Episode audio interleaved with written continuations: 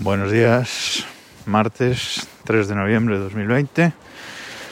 Y hoy os quería hablar de una cosilla, pero antes tengo que mencionar que el próximo martes, día 10 de noviembre, tendremos seguramente la última eh, keynote, la última presentación de Apple del año. Se esperaba que hubiese tres presentaciones de Apple antes de acabar el año y las hemos tenido, hemos tenido dos, hemos tenido la del Apple Watch 6 y el iPad Air 4, hemos tenido la presentación de los iPhones y ahora toca el 10 de noviembre esta presentación de los nuevos Macs con Apple Silicon. Todo parece indicar que en esta presentación los vamos a ver y no sabemos si alguna cosilla más. Se habla de un nuevo Apple TV, se habla de los famosos AirTags, que como os dije ya en un podcast yo no creo que se presenten, pero ojalá. Y bueno, Mark Gurman, el periodista de Bloomberg, que tiene siempre información muy buena sobre las presentaciones futuras de Apple, pues ha dicho que se va a presentar un nuevo MacBook Air de 13 pulgadas, un nuevo MacBook Pro de 13 pulgadas y un nuevo MacBook Pro de 16 pulgadas con estos nuevos chips de Apple. A ver qué, a ver qué sale. Pero bueno, eso lo veremos la semana que viene. Hoy os quería contar una cosa que presentó ayer eh, la Fundación Raspberry. Ya sabéis, estas pequeñas plaquitas llamadas Raspberry Pis, que son que, bueno, inventadas por esta, por esta fundación y que sirven para muchas cosas. Pueden servir como, como PC directamente, conectados a una pantalla, no pueden servir como pequeños eh, servidores caseros para muchas cosas, ¿vale? Llevan un sistema Linux completo y bueno, son muy útiles. Yo, en mi caso, soy un enamorado de estos cacharritos, ¿vale? Tengo ahora mismo, tengo cuatro de estos cacharritos funcionando, ¿vale?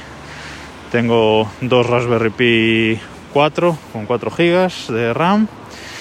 Tengo una Raspberry Pi 3B Plus y una 3B. O sea, es decir, tengo cuatro funcionando para diferentes cosas. Principalmente las uso como centrales de, de domótica, ¿vale? Corriendo varios servicios. Y bueno, me encantan. O sea, es eh, como tener un pequeño servidor en un, en un tamaño muy, muy reducido.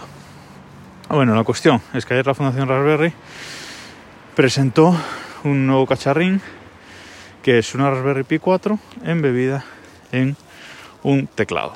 Eh, Raspberry tiene un teclado oficial que presentaron creo que el año pasado con la Raspberry Pi 4 y ahora lo que han enseñado es ese mismo teclado pero con una Raspberry Pi 4 con 4 GB embebida en el teclado. Recordemos que este modelo tiene un procesador quad-core de 1,8 GHz y 4 GB de RAM. Eh, eso es lo que han embebido en el teclado.